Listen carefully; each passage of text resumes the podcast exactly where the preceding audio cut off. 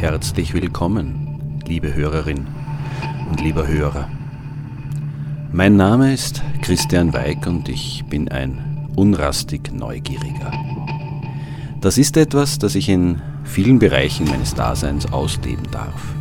Etwas, das mich immer wieder an Orte führt, die eine verborgene Vergangenheit haben, dunkle Geheimnisse. Eine Geschichte, die so mancher nicht kennen mag. Lass mich dein Reiseführer sein zu jenen Orten, die heute zum Teil unscheinbar wirken mögen, die aber einst Geschehnisse voller Dramatik miterlebt haben. Geschehnisse, die diesen Orten auf eine merkwürdig undefinierbare Weise für alle Ewigkeit ihren Stempel aufgedrückt haben. Bitte immer nah bei mir bleiben und viel Spaß. Liebe Hörerin, lieber Hörer, manchmal genieße ich es, in der Ecke meines Arbeitszimmers im Lesesessel zu sitzen, die Beine hochgelegt, ein Buch oder mein Tablet auf dem Schoß, ohne etwas allzu Wichtiges zu tun, während sich hinter den nach Westen ausgerichteten Fenstern langsam die Sonne hinter dem Wald versteckt. Heute zum Beispiel betrachte ich alte Fotos. Auf dem ersten ist ein stiller, sehr menschlicher Moment eingefangen. Ein kleines Mädchen, vielleicht fünf oder sechs Jahre alt, sitzt in einem edel tapezierten Polstersessel mit hoher, bequemer Rückenlehne. Drei kleine Puppen befinden sich mit ihm auf dem prachtvollen Möbelstück, eine weitere, deutlich größere, sitzt aufrecht auf einem weiteren Sessel gleich rechts neben ihrer jungen Besitzerin. Alle Puppen scheinen mit großen Augen in die Kamera zu schauen. Nur das Mädchen selbst nicht. Es scheint vom Spielen ermüdet zu sein. Der Kopf ist ein wenig zur Seite gewandt, die Augen sind ihm zugefallen. Man möchte flüstern, um es ja nicht zu wecken. Auf dem zweiten Foto ist ein nicht mehr ganz junges Ehepaar mit seiner Tochter zu sehen. Der Vater schaut hochkonzentriert und als einziger direkt in die Kamera, während seine Tochter, eine ausnehmend hübsche junge Frau, gemeinsam mit der Mutter verträumt seitlich aus dem Bild in die Ferne blickt. Ihr Kopf ruht an der Brust des Vaters, während die Mutter sanft ihren Oberarm umfasst. Es wirkt, als säße die Familie vor dem Haus und beobachte den Sonnenuntergang. Kühl scheint es schon zu sein. Immerhin sind die Beine der Tochter in eine warme Decke gehüllt. Ein Bild vollkommener, familiärer Harmonie. Das dritte Foto zeigt zwei junge Frauen, vielleicht Schwestern, in leichten, hellen Sommerkleidern.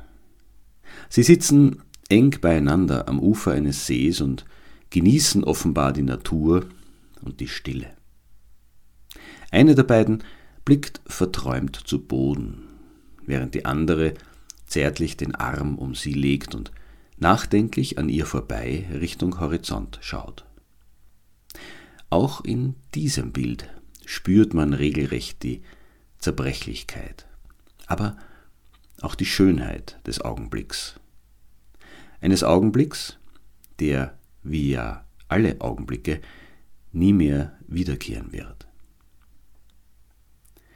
Noch viele andere Fotos aus dem 19. und frühen 20. Jahrhundert bewundere ich an diesem Abend. Babys, Kleinkinder, Jugendliche, Erwachsene, Greise, sie alle sind in manchmal sehr gekünstelten, manchmal sehr natürlichen Szenen von der Kamera festgehalten worden. Manche schauen lächelnd aus dem Bild, andere scheinen zu schlafen. Wieder andere starren mich scheinbar entsetzt an. Doch alle haben sie etwas gemeinsam. Zur Zeit der Aufnahme sind sie bereits nicht mehr am Leben. Gemeinsam mit ihren Eltern, mit ihren Geschwistern, ihren Kindern oder auch allein stehen, sitzen oder liegen sie noch einmal Modell, um nicht vergessen zu werden. So wie das kleine Mädchen mit seinen Puppen auf dem ersten Bild. So wie die hübsche junge Frau mit ihren Eltern auf dem zweiten. Oder wie die verträumt zu Boden blickende am Ufer jenes Sees.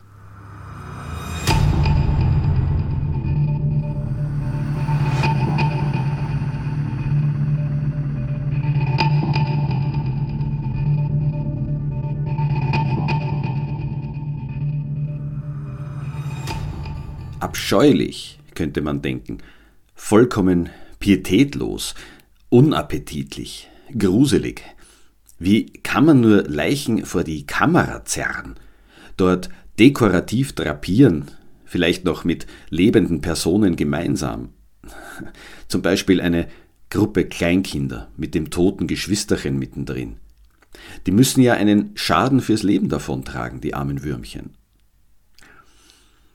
Wer verstehen will, warum man jahrzehntelang an der Praxis der Totenfotografie festgehalten hat, der muss sich vor Augen halten, dass Fotografie ein Medium ist, das heute geradezu inflationär genützt wird. Genaue Zählungen sind natürlich nicht möglich, aber Schätzungen zufolge wird weltweit mehr als eine Billion Fotos pro Jahr geschossen. Für alle, die zu Zahlen auch ein so hm, zwiespältiges Verhältnis haben wie ich, das sind 1000 Milliarden. Oder anders ausgedrückt, eine Million Millionen. Wer sich das optisch vergegenwärtigen will, eine 1 mit 12 Nullen. Ein großer Teil davon landet im Internet. So werden auf Instagram täglich etwa 95 Millionen neue Fotos hochgeladen.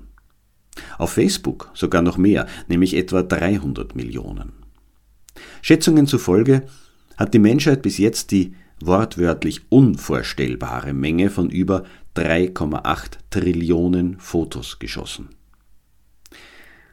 Ein etwas griffigerer Vergleich, in zwei Minuten werden heutzutage mehr Bilder geschossen als die gesamte Menschheit im kompletten 19. Jahrhundert aufgenommen hat.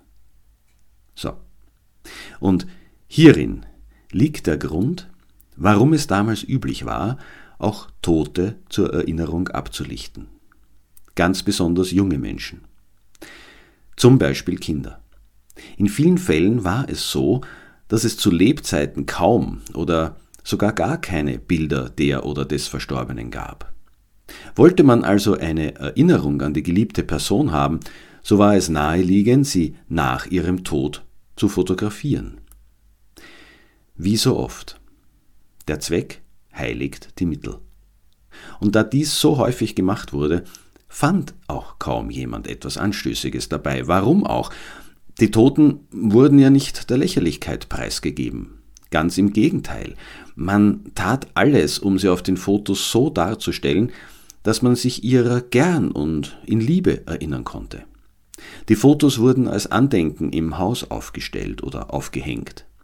Sie waren Mittel gegen das Vergessen, gegen die endgültige Auslöschung. Ein letzter Liebesdienst, eine letzte Ehrerbietung, so wie die zur damaligen Zeit auch übliche Totenmaske.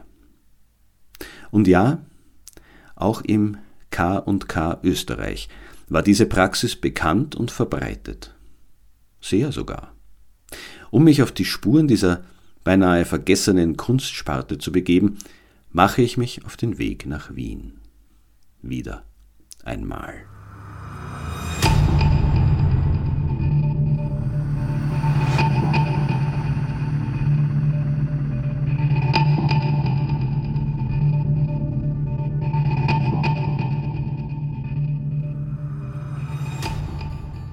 Im 9. Wiener Gemeindebezirk, dort äh, wo sich die Nussdorfer und die Alserbachstraße treffen, steht eine Markthalle, aus dem Jahr 1880. Sie ist nach damaliger Mode in historistischem Stil gebaut und italienischen Vorbildern nachempfunden. Zurzeit beherbergt sie die Filiale einer Supermarktkette, wird also durchaus ihrer ursprünglichen Bestimmung gemäß verwendet. Was wohl kaum jemand weiß, der hier sein Leberkässemmel kauft, ist der Umstand, dass auf genau jenem dreieckigen Grundstück direkt vor dem Bau der Markthalle ein weiteres interessantes Gebäude gestanden ist. Und zwar das Fotoatelier eines gewissen Albin Mutterer.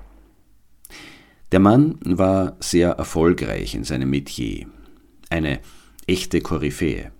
Ursprünglich allerdings hatte er in der Schuhcreme-Herstellung gearbeitet. Später wird sein Beruf als Gewölbdiener angegeben. Was für uns heute eher geheimnisvoll klingt, war nichts anderes als die übliche Bezeichnung für einen Handelsangestellten. Im Jahr 1849, er war bereits 43 Jahre alt, machte er sich allerdings in der damaligen Hightech-Branche der Fotografie selbstständig.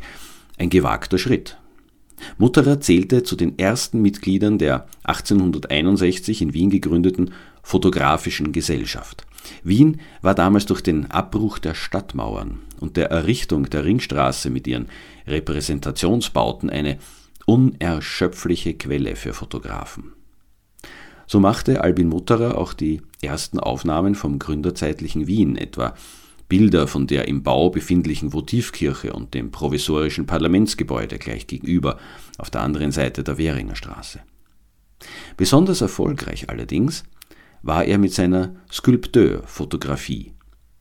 Diese war ein solcher Renner, dass er sich das Haus in der Nussdorfer Straße 22 leisten konnte, für das er zusätzlich einen aufwendigen Holzanbau als Tageslicht durchflutetes Atelier errichten ließ Aufgrund des damaligen Materials war optimale Ausleuchtung für gelungene Fotografien schließlich noch viel wichtiger als heute. Etwa zehn Jahre später konnte sich Mutterer sogar ein weiteres, nur einige Schritte entferntes Haus in der Nussdorfer Straße 30 kaufen. Was aber verstand man nun genau unter der bereits erwähnten Skulpteurfotografie? Nun, Sie war nichts anderes als die Ablichtung von Toten im topmodernen Atelier Albin Mutterers. Bis heute sind einige seiner Bilder erhalten, etwa im Wiener Bestattungsmuseum. Die Leichen wurden dazu meist in einen Lehnstuhl gesetzt und durch Stützen in einer möglichst lebensnahen Position gehalten. Um die Illusion perfekt zu machen, arbeitete Albin Mutterer mit einem Maler der Porzellanfabrik im nahen Augarten zusammen. Dieser retuschierte auf den Fotos etwa die Augen, um ihnen so etwas wie Lebendigkeit zu verleihen. Für seine technischen und künstlerischen Leistungen erhielt Albin Mutterer eine Medaille der Wiener Weltausstellung 1873. Das war übrigens quasi die abschließende Krönung seines Lebenswerks, denn der Fotograf kam nach einem Feuer in seinem Atelier in der Nussdorfer Straße 22 ums Leben. Chemikalien waren in Brand geraten und beim Versuch, diese zu löschen, fing Albin Mutterer selbst Feuer. Zwar konnte ein Feuerwehrmann den 67-jährigen Hausbesitzer ins Freie bringen, doch er erlag am 3. Juli 1873 im ebenfalls nicht weit entfernten Allgemeinen Krankenhaus seinen schweren Verbrennungen. Sollte man all das den Kundinnen und Kunden des Supermarkts erzählen, die an jener Stelle, an der einst eine erkleckliche Anzahl von Leichen fotografiert worden und der Fotograf selbst verbrannt ist, genussvoll in die mürbe Kruste ihrer Leberkässemmel beißen? Hm, ich weiß nicht.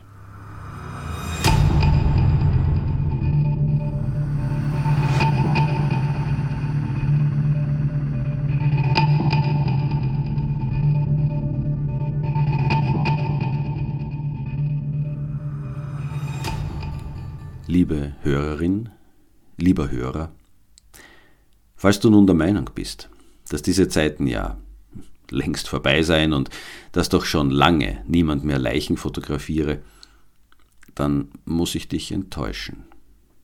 Erst 1991 wurde das Fotografieren von Toten in österreichischen Ateliers gesetzlich verboten. Und in einer Zeit, in der das Handy auch bei Aufbahrungen und Begräbnissen allgegenwärtig ist, hätte ich gern für jeden Schnappschuss vom offenen Sarg einen Euro. Ich denke, das wäre ein nettes Taschengeld. Vielleicht sogar eine Möglichkeit, meinen Brotberuf an den Nagel zu hängen, hm, wer weiß. Was auf alle Fälle nach wie vor existiert, ist die Sternenkind-Fotografie. Diese kommt in ihrer Intention ganz nah an die von mir eingangs erwähnten Fotos heran, durch Bilder die Erinnerung an jene lebendig zu erhalten, die sonst keine oder nur wenige sichtbare Spuren hinterlassen haben. Erwähnen möchte ich in dem Zusammenhang unbedingt die Initiative Dein Sternenkind, die 2013 ins Leben gerufen wurde. Sie ermöglicht Erinnerungsfotos für Menschen, die entweder ein bereits totes Baby auf die Welt bringen müssen oder denen der Tod des Neugeborenen bevorsteht. Sie besteht mittlerweile aus rund 600 deutschen und österreichischen Fotografinnen und Fotografen, die jenen Eltern ihre Arbeit kostenlos zur Verfügung stellen. Der Gründer von Dein Sternenkind, Kai Gebel, fasst den neuen ebenso wie den alten Gedanken hinter der Totenfotografie sehr treffend so zusammen. Jedes Leben besteht aus einer Kette von Reisen. Die Länge der Kette können wir allerdings nicht selbst bestimmen. Manche Kette hält wenige Wochen, eine andere ganze Monate und die nächste vielleicht viele Jahrzehnte. Dennoch kann auch eine kurze Kette viele Reisen bündeln. Wir möchten, dass Ihr Kind nicht nur im Gedächtnis bleibt, sondern auch in greifbaren Objekten auftaucht.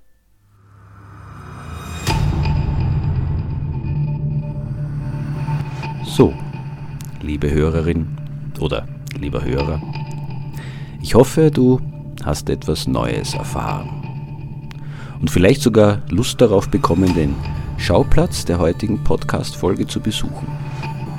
Falls du mehr Informationen brauchst, findest du in den Show Notes weiterführende Links und last but not least meine E-Mail-Adresse.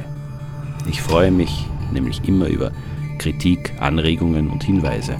Und gerne darf dieser Podcast auch weiterempfohlen werden. Ich denke, es gibt viele neugierige Menschen da draußen, die sich auch an die dunkleren Orte unseres schönen Österreichs wagen. Ich empfehle mich.